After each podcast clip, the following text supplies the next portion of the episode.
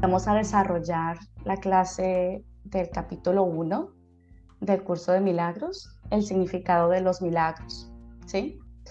Bueno, acá tengo un par de participantes. Si ustedes quieren o tienen alguna pregunta, ah, en la medida en que, en que nosotros vayamos avanzando, eh, por favor, o bien de una vez mm, pueden intervenir o si quieren pueden escribir pues en el chat la pregunta que tengan. ¿Sí?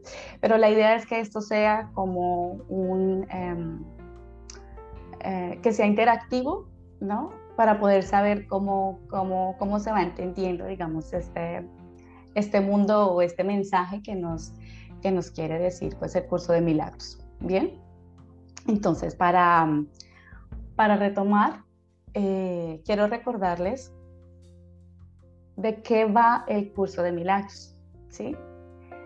Eh, qué es lo que nos dice, por ejemplo, en el prefacio del libro. Quiero retomarlo porque viene de la mano, por supuesto, todo va concatenado eh, con el inicio del capítulo 1. Y es, en el curso de milagros nos, nos dice o se basa en la premisa que nosotros tenemos una percepción falsa o una percepción distorsionada del mundo. ¿sí? Nosotros tenemos un grave problema de percepción. Nosotros no podemos percibir correctamente. ¿Y en qué se basa esta distorsión? ¿O por qué se dice que nosotros percibimos eh, distorsionadamente o no correctamente? Es porque nosotros estamos juzgando siempre el mundo de afuera con base en nuestra idea que nosotros hemos concebido del mundo. ¿sí? Cada uno tiene una idea y le hace un proceso interpretativo. Nosotros le generamos una interpretación, damos un significado a esto, pero lo que nosotros vemos no es realmente lo que es. Nosotros juzgamos eh, muy rápidamente las cosas que nosotros vemos y con base en eso, pues dirigimos nuestra vida o llevamos nuestra vida. Este curso nos hace un replanteamiento de nuestra forma de percibir este mundo, porque vemos un mundo lleno de maldad, ¿sí? Eh, vemos un mundo lleno de enfermedades, ¿sí? De hecho, pues no es gratuito lo que, lo que estamos viviendo con el tema del COVID y ahora con nuevos virus que van saliendo, ¿no? Que le vamos poniendo nuevos nombres, en fin. No significa, yo no quiero decir esto que, el COVID no existe, el Omicron o lo que sea que, que nos esté viviendo o que no, o que no exista eh, el asesinato, ¿no? las violaciones o la injusticia o lo que nosotros, o la pobreza, ¿no? lo que nosotros vemos de este mundo. Pero este, este, este, este curso, este entrenamiento es para enseñarnos que este no es el mundo que Dios ha creado para nosotros. Él, no creó esto. Y lo, pero lo único que crea, perdón, lo único que, es real es lo que Dios ha creado para nosotros. Al principio, digamos que esto pues eh, puede generar como confusión y todavía no lo, quizás se dificulte en entenderlo, eh, pero es la premisa que uno tiene que tener en cuenta, es lo primero que uno debe tener en cuenta eh, con relación a este libro y es, o con este entrenamiento, ¿no? Y es que yo tengo un problema de percepción, no estoy percibiendo adecuadamente, no estoy percibiendo correctamente y por eso es que no tengo paz, ¿sí? Yo me di cuenta que percibo mal porque no tengo paz. ¿Sí? ¿Quiénes de nosotros vive de verdad con paz? Yo pienso que todavía no podemos levantar la mano, ¿sí? Porque tenemos todavía muchos pensamientos en nuestra cabeza que nos están, donde nos martillamos, mejor dicho, ¿no? Nos vamos dando golpes en la cabeza, nos, tratamos también mal, eh, también juzgamos el afuera, juzgamos a las personas que están a nuestro alrededor, ¿bien? Entonces, eh, con base en esta, en esta premisa y en lo, que, en lo que dice el libro, que lo voy a volver a decir, lo voy a volver a leer, y es, Nada real puede ser amenazado, nada irreal existe. Y en esto radica la paz de Dios. Entonces, lo que es real se puede entender aquí como lo verdadero. Y en el libro expresa que lo único verdadero es el amor. Y el amor verdadero no puede ser amenazado. Y nada irreal existe. Todo lo demás que no sea amor, pues es, carece de existencia. Que nosotros le demos realidad, sí, le damos realidad a esto, porque así percibimos. Y es y en eso se basa el entrenamiento. ¿Cómo puedo yo percibir correctamente de tal manera que yo pueda percibir la realidad? Y no esto que yo me estoy inventando aquí en mi cabeza. Un mundo amenazante, un mundo aterrador, un mundo en el que yo tengo que rezar no sé cuántos Padres Nuestros para poder salir de casa. Eh, ¿no? O cuando voy caminando de noche sin, sin que me pase algo, porque de pronto me pueden robar, me pueden atacar, ¿no? o de pronto cuántas mascarillas yo me tengo que poner, cuántos tapabocas para poder eh, estar eh, libre de enfermedad, ¿no? Para no contagiarme. Claro, yo no estoy diciendo que no se pongan tapabocas, eso no significa que hoy entonces yo voy a salir a, las, a, la, a la madrugada, por ejemplo, en Bogotá, ¿no? Y entonces como esto no existe, entonces a, a ver a quién, quién me roba aquí, ¿no? de lo que se trata esto es, es primero generar esta, esta conciencia, ¿no? De que este mundo que está acá, yo le he dado significado, ¿sí? No porque hoy yo lo esté escuchando, entonces ya mañana puedo, puedo, puedo salir libre y, y o sea, me contagio de todo y finalmente digo, no, em, esto no existe, ¿no? Simplemente parte, es el primer paso para generar esa conciencia, ¿sí?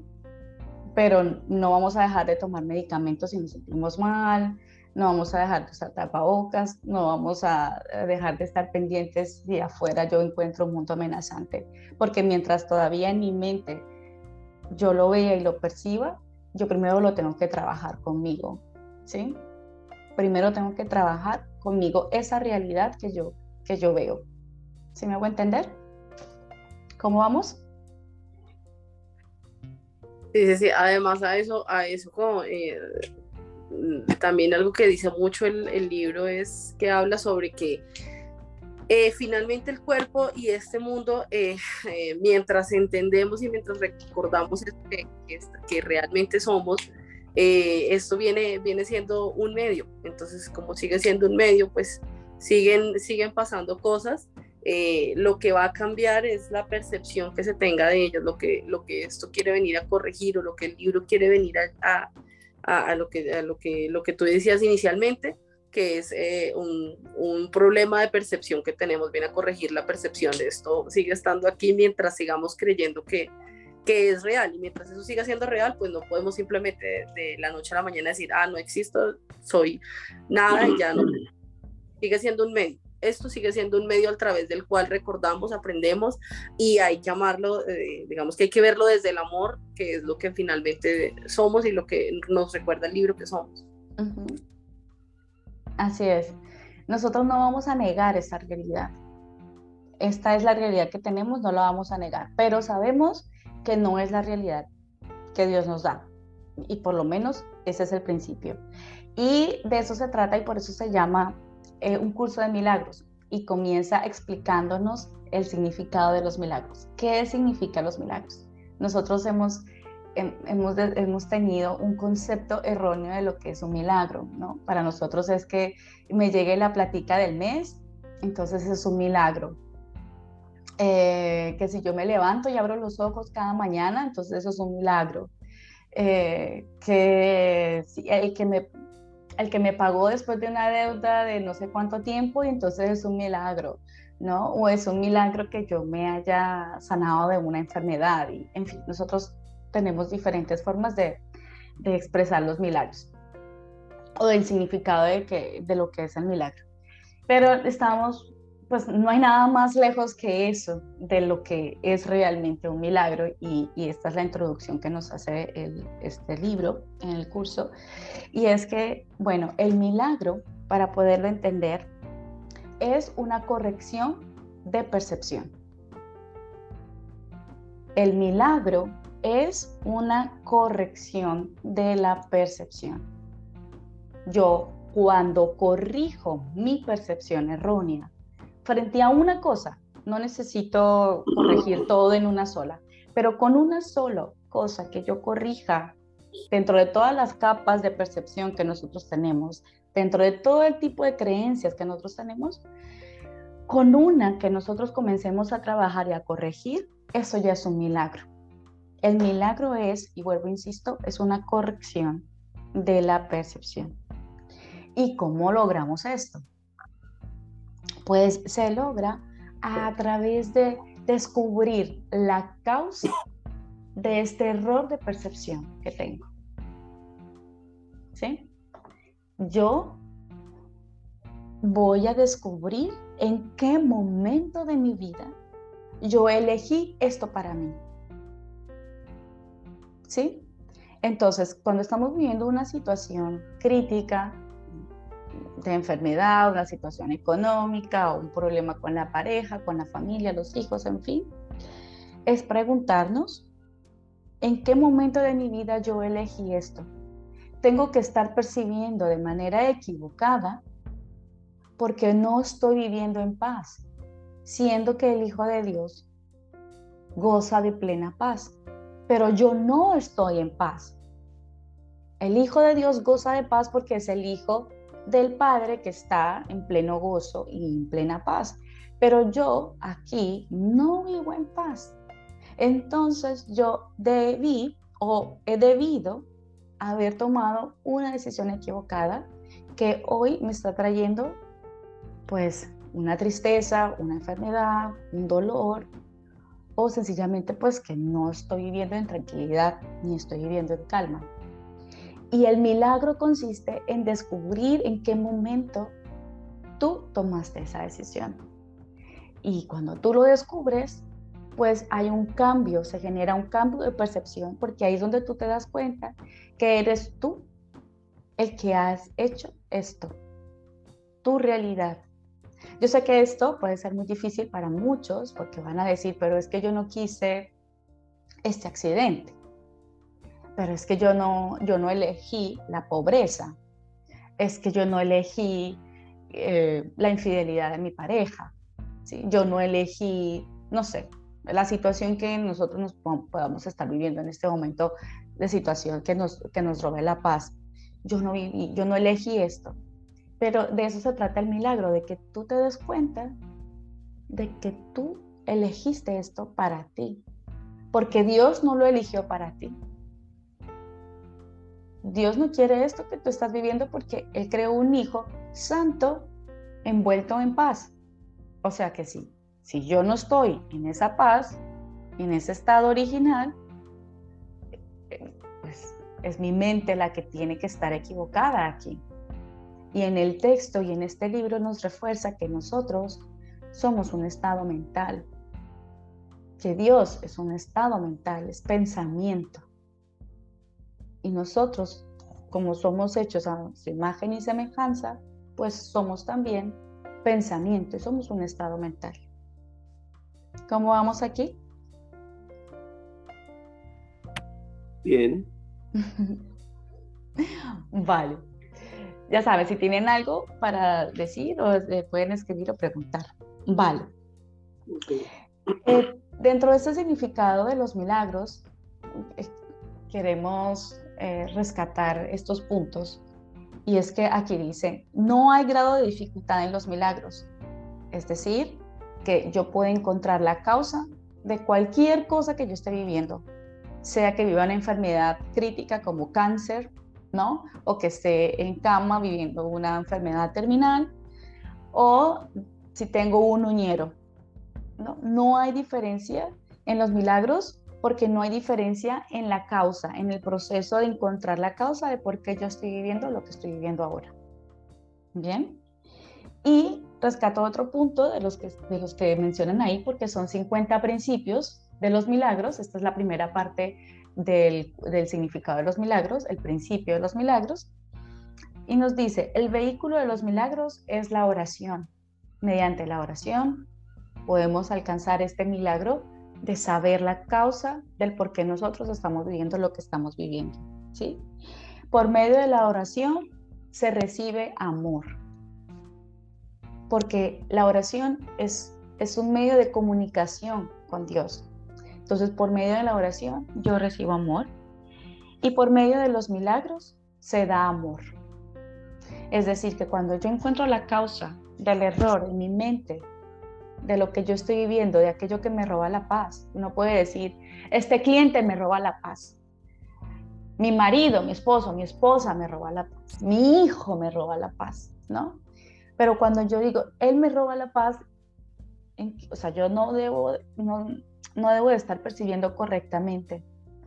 Él me está o ella, esta persona me está mostrando una parte de mi vida.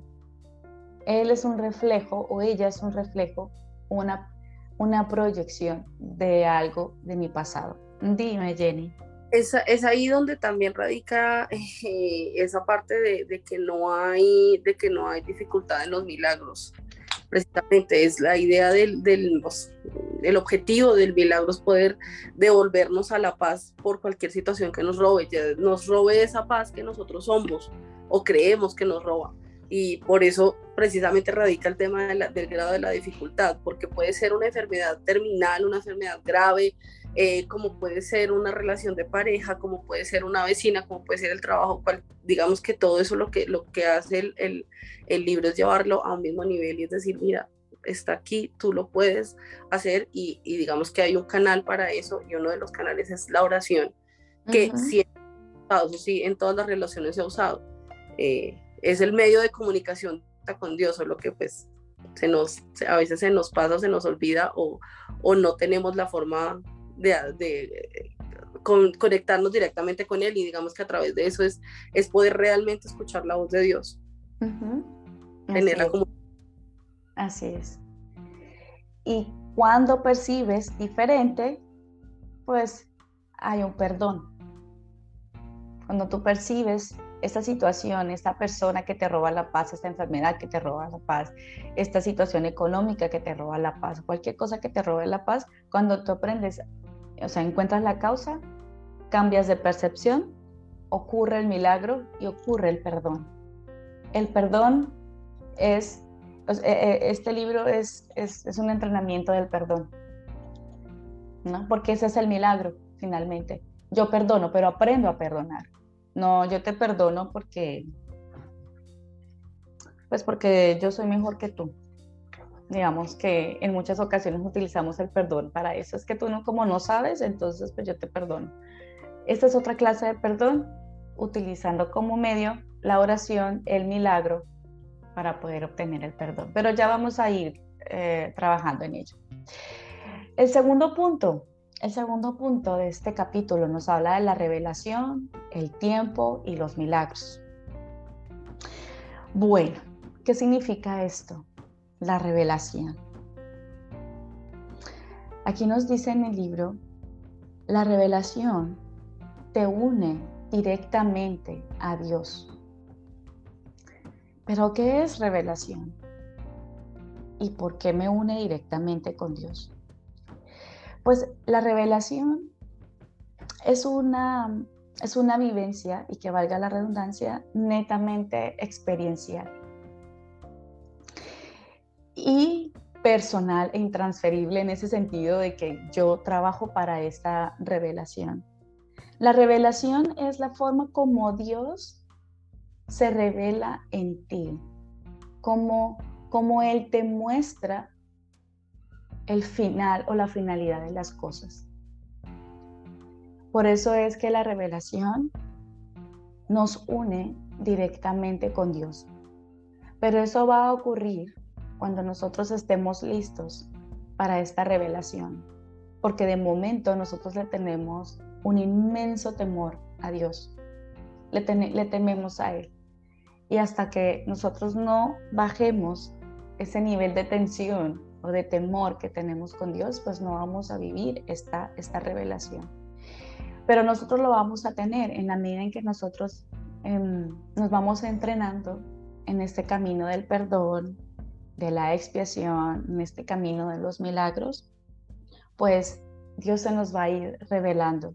Y eso lo vamos a hacer de la mano con nuestro hermanito mayor. ¿Y quién es nuestro hermanito mayor? Pues es Jesús, porque finalmente fue a través de Jesús que tenemos este mensaje. Eh, desde hace mucho tiempo se ha venido diciendo y,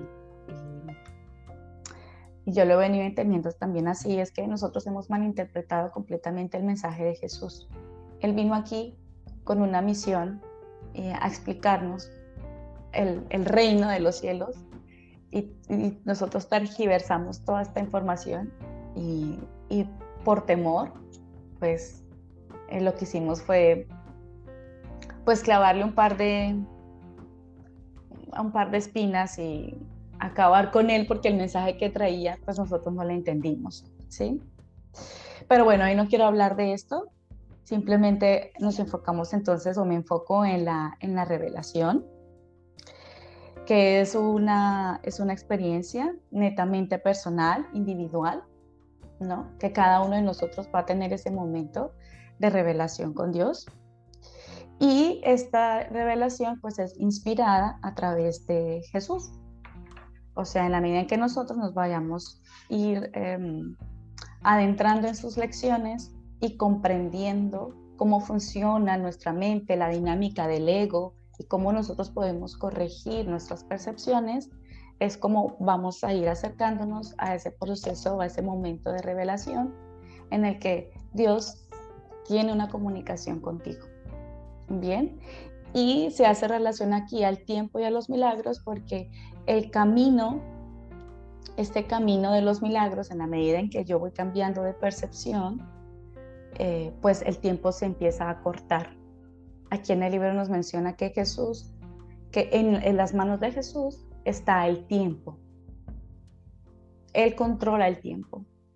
Y cuando nosotros hacemos sus prácticas y vamos a ir comprendiendo poco a poco de qué se trata todo esto, em, pues todo empieza a cortarse.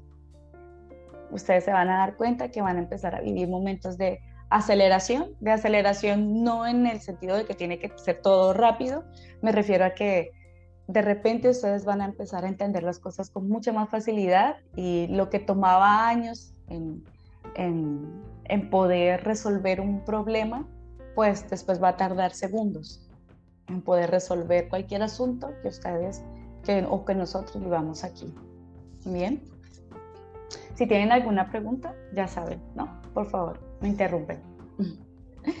Vamos con la tercera, la tercera parte y es la expiación y los milagros. ¿Qué significa esto?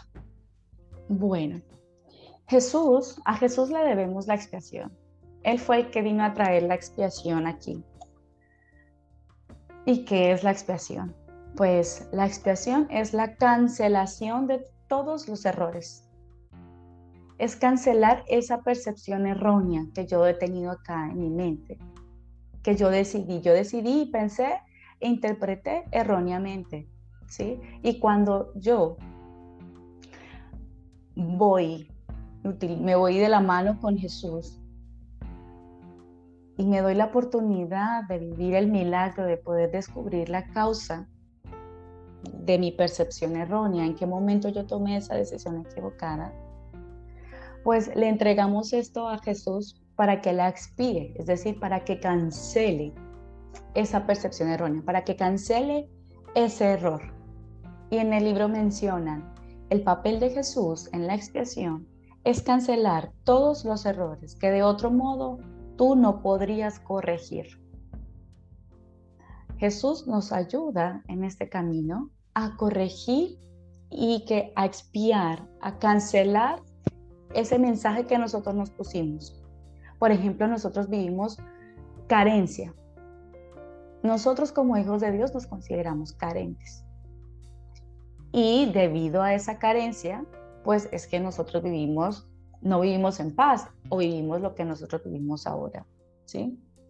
Expiar, entonces, pues es una forma de perdón. Expiar es una forma de perdón, porque yo estoy cancelando en mi mente esa mentalidad o esa percepción.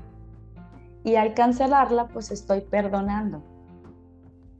Porque me estoy porque me estoy negando a ver en mi hermano o en la situación de afuera, estoy negando que junto con Jesús, que este mundo pues no es lo que Dios hizo para nosotros o lo que quiere para nosotros. ¿Qué traduce esto? Que yo me uno con Jesús a negar que un hijo de Dios pueda ser lo que yo creo que esto, que este sea. Una persona injusta, eh, una persona que me roba, que me falta el respeto, ¿no? Cuando yo me uno en esta cruzada con Jesús y me niego que esta persona puede ser mala, utilizo como recurso entonces la expiación para corregir el error de mi mente y poder ver la santidad en la otra persona. Y cuando yo veo la santidad en el otro, la puedo ver en mí. Porque solo puedo ver en mí mi santidad y vivir mi santidad en la medida en que yo la vea en los demás. Si yo voy por la vida diciendo, como yo estoy en un curso de milagros, soy más santo que tú, entonces estás haciendo el curso equivocado. Cuando tú logres ver la santidad en el otro, entonces estás viendo la santidad en ti. Seguramente nos va a tomar muchas más lecciones y mucho más texto para poder entender lo que hoy se está diciendo, pero la idea de hoy no es que ustedes se vayan con todo, todo esto comprendido, pero por lo menos que sepan de qué va, de qué se trata esto y hasta dónde vamos a llegar. Por supuesto se van a estar preguntando, pero yo no puedo ver la santidad en aquel que me robó, ¿no? Es un degenerado, desgraciado, lo que sea. Y es algo que, pues que nosotros pensamos y no nos vamos a dar garrote por eso, sino que es importante comenzar, como ya lo hemos venido diciendo, es generando conciencia, generando conciencia. Bien. El cuarto punto nos habla de cómo escapar de la oscuridad. Pues nosotros vivimos en oscuridad. Vivimos en oscuridad porque no vivimos en paz. Hay solamente dos estados. O estoy en paz o estoy en la oscuridad. Si yo no estoy en paz es porque estoy en la oscuridad. Pero nos vamos a sentir mal por eso y nos vamos a sentir culpables por eso. Simplemente estamos reconociendo que nosotros vivimos en oscuridad. ¿Y qué es oscuridad? Pues la oscuridad, pues vivir en el pecado, en el miedo y en el castigo. Y todo eso que denota, pues falta de amor. Puede ser que cada uno de ustedes no piensen literalmente en el pecado. Puede que eso ya lo hayan pasado y de pronto piensen, no, yo ya, pecado ya no llamo esto pecado, yo ya sé que es un error que cometemos, ¿cierto? Pero todavía existe miedo dentro de nosotros y también hay una necesidad de castigo, ¿sí? Entonces, tenemos sed de castigar. Cuando alguien hace algo injusto, decimos, pues, esta la va a pagar y pensamos directamente en el karma, ¿cierto? Este va a pagar esto, este lo va a pagar. O inclusive con nosotros mismos. Esto me va a salir caro, esto que estoy haciendo o esto que estoy diciendo, ¿no? Seamos, estamos siempre en, eso de la vamos a pagar, hay consecuencias, ¿no? Y, y mientras nosotros vivamos en este mundo del castigo, del miedo, del ataque, pues estamos en el mundo de la carencia, estamos en el mundo de la falta del amor y estamos en la oscuridad. Bien, eso es para reconocerlo, lo estamos reconociendo, nada más. No nos vamos a dar garrote por eso, estamos reconociendo que ese es el estado que nosotros tenemos. Pero ¿cómo salimos de esto entonces? Pues salimos mediante el milagro, mediante la corrección de nuestra percepción. En la medida en que nosotros vamos corrigiendo cada percepción, empezando por una persona, por un detalle, por una cosita mínima, empezamos a cambiar de percepción. Y utilizamos la expiación con Jesús para poder entregar y cancelar esta percepción errónea y poder llegar al perdón. Digamos que son, ese es el salvavidas que nos ofrece el libro y de eso se basa el entrenamiento. El entrenamiento consiste en hacer un milagro en nosotros, es cambiar de percepción para poder salir de este mundo de oscuridad. Y eso nos conduciría al, quinto punto del libro que nos habla de plenitud y espíritu. ¿sí? Para poder alcanzar esto de plenitud, pues vamos a utilizar esta herramienta. Pero ¿qué es alcanzar la plenitud? Aquí nos dice en el texto, plenitud es alcanzar el estado original de comunicación con el espíritu. Repito, ¿qué es plenitud? Alcanzar el estado original de comunicación con el espíritu. Ahí yo encuentro la plenitud. Yo voy a mi estado original y mi estado original es paz. Mi estado original es luz. Y me comunico con el Espíritu y hay una comunicación con Dios. En este momento nosotros no tenemos una comunicación con Dios. Aunque Él sí tiene una comunicación con nosotros, nosotros no tenemos una comunicación con Él. Y lo primero que tenemos que hacer es aprender a escucharle, a escucharle más allá de todas esas voces que nosotros tenemos. Detrás de todas estas voces y todos esos pensamientos erróneos, ahí detrás está la voz de Dios, que es supremamente fuerte. Pero nosotros hemos hecho más fuerte nuestros pensamientos de culpa y pensamientos de ataque. Pero realmente aquí en el libro y más adelante explica que la voz de Dios realmente es supremamente fuerte. Que a través de este entrenamiento, a, través de que nosotros empecemos a escuchar en el silencio, es cuando podemos aprender a escucharle. Bien. Hay una parte de esta que para poder alcanzar la plenitud que uno tiene que tener muy claro y es que aquí dice, tú no te creaste a ti mismo. Tú no te creaste a ti mismo. Digamos que en principio lo podemos tener todos claros, ¿no? Podemos decir, ah, sí, yo sé que Dios es el creador de todo. Sí, sí, Él es mi creador. Pero nosotros todavía no sabemos qué significa esto. Y esta es una forma de decir, por ejemplo, como voy a retomar lo que, eh, lo que le dicen a uno en la casa, o por lo menos lo que me decía mi mamá, seguramente a ustedes les, les, pasa o les pasó, que dice, bueno, usted no se manda solo, ¿no? O sea, yo soy su mamá o soy su papá, ¿no? Usted no se manda solo, jovencito o jovencita. Eso es lo que nos dice esta frase. Tú no te creaste a ti mismo. Nosotros no nos mandamos solos. Tenemos que reconocer que todavía somos niños y que necesitamos el cuidado de nuestro Padre y tenemos que aprender a obedecer lo que Él nos dice.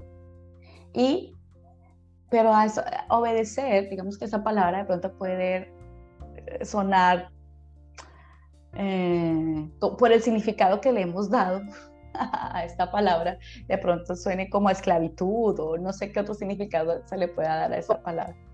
Como ganas de rebeldía. sí, ¿con cuál obedecer? Yo mejor me revelo. Claro. Pero ese es el reconocimiento para poder alcanzar la plenitud, es que yo no me mando sola. Yo no me mando sola.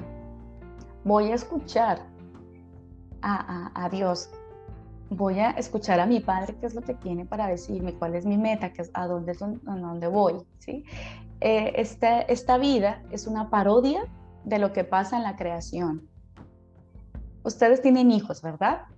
Y ustedes se han dado cuenta lo frustrante que es cuando uno le dice al hijo o a la hija, no haga esto, mi amor, yo ya pasé por ahí, que te vas a tropezar, que te vas a caer. ¿Y qué hace el hijo o la hija? Pues allá hoy. Y uno ve que se van a dar tremendo golpe, ¿no? Pero pues pues toca dejarlos porque ¿qué hacemos? O sea, tienen que vivir esa experiencia. Es, en, esa posición está, está Dios, ¿no? O sea, no me quiere escuchar. Nosotros somos el hijo rebelde, el hijo que se va y que quiere hacer lo que quiera y mandarse solo. No, nosotros estamos haciendo exactamente lo mismo cada vez que no le escuchamos. Y de hecho, pues no le estamos escuchando absolutamente nada.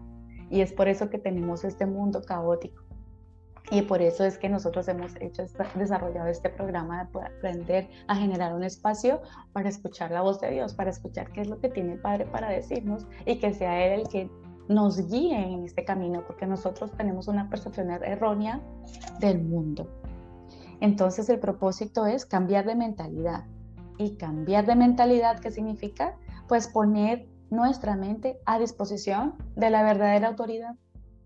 Es devolver la autoridad al Padre, porque nosotros nos hemos convertido en pequeños dioses. ¿En qué sentido? En que yo juzgo y me creo con el derecho de juzgarte a ti por lo que sea. Pero, pero eh, nosotros tenemos una concepción errónea de lo que es juzgar. Bien, pero eso lo vamos a ir aprendiendo. Dime. Te, te agrego ahí, dices que eh, también está el hecho de que, de que de todas formas el darle, darle este sentido de escuchar la voz de Dios también va en parte en que, pues a que nos ha llevado a escucharnos a nosotros mismos, ¿no?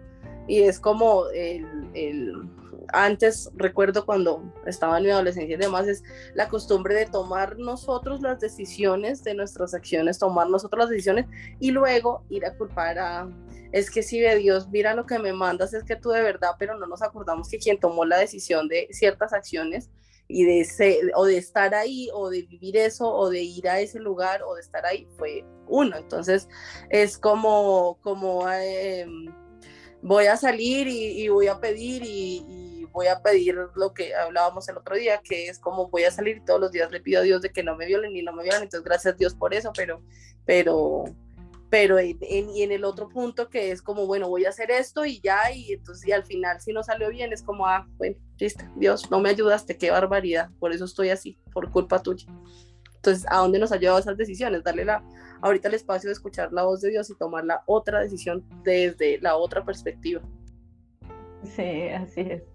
Pero siempre le tenemos que echar la culpa a alguien. Si no es a Dios, es al vecino, es por culpa de, es por culpa de mi pareja, es por culpa de mi hijo, es por culpa de...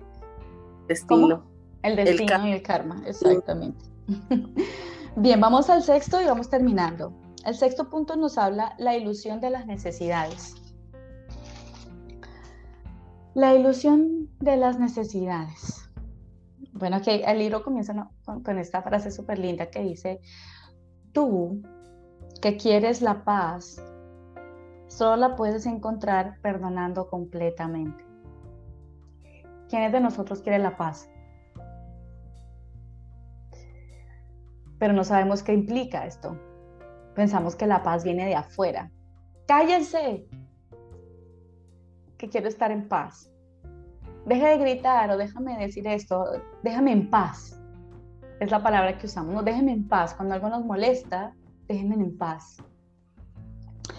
Pero la paz que nosotros realmente queremos solo se puede encontrar cuando perdonamos completamente.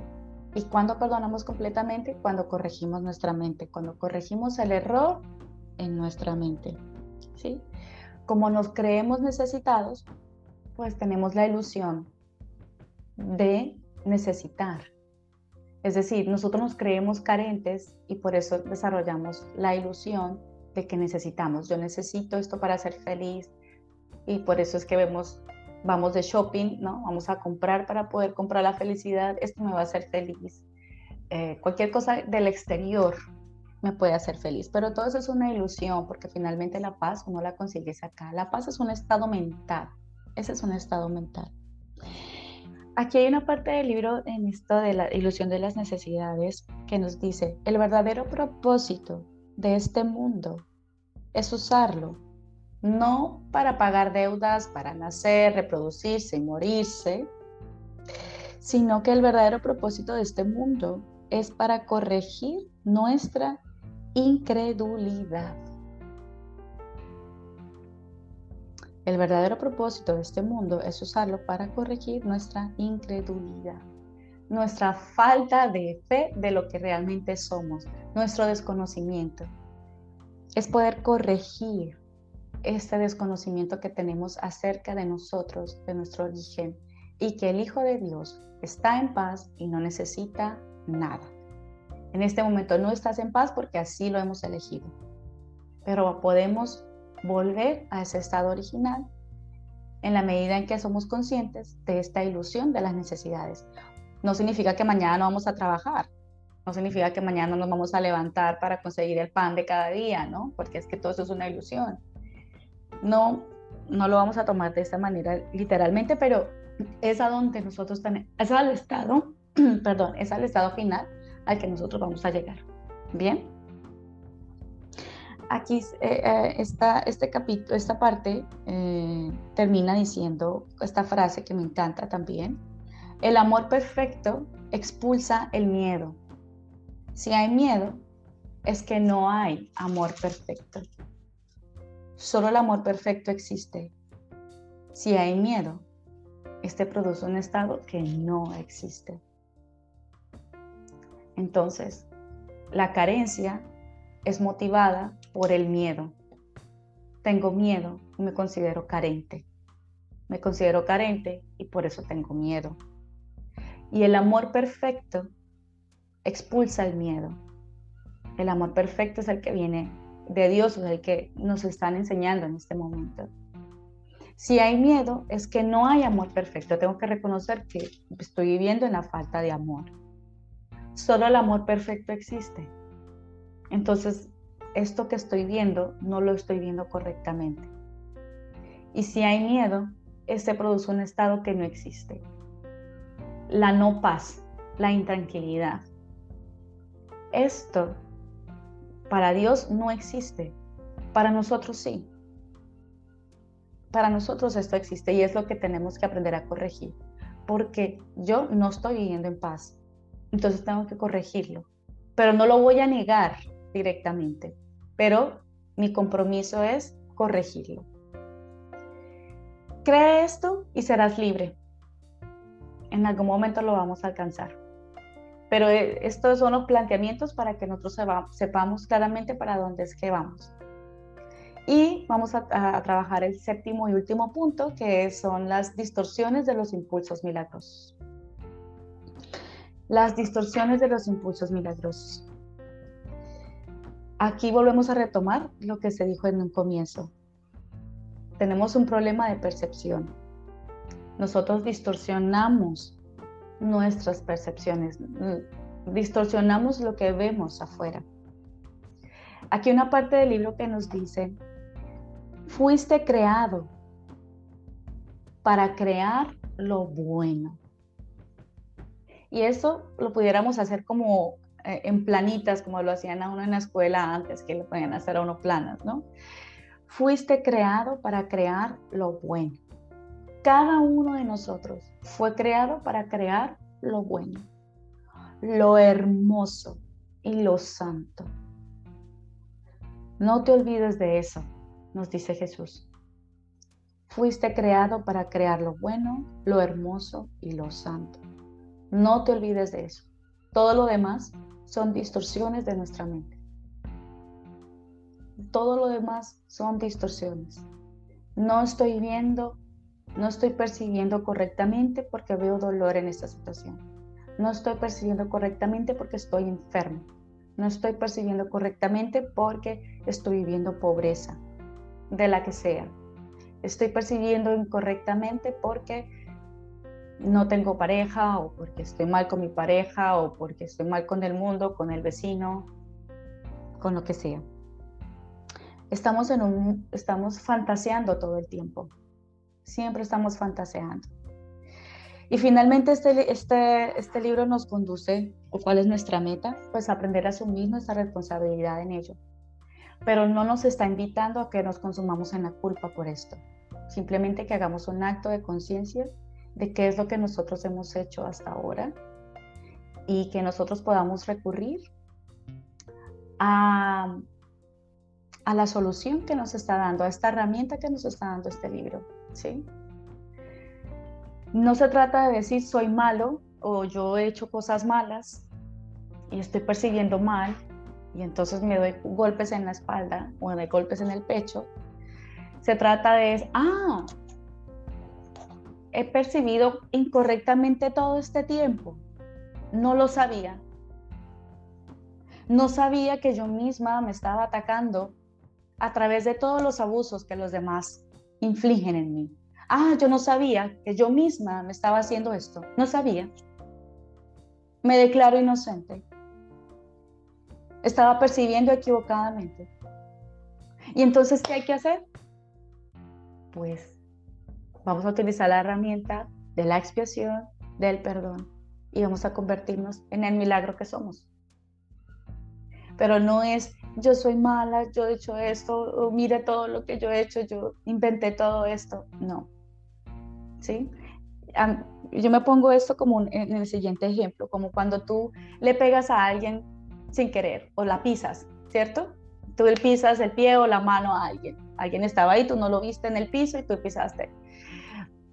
Y la otra persona te dice, me, está, me estás pisando y tú dices, ay, no, yo soy una mala persona porque te estoy pisando, pero tú no quitas el pie.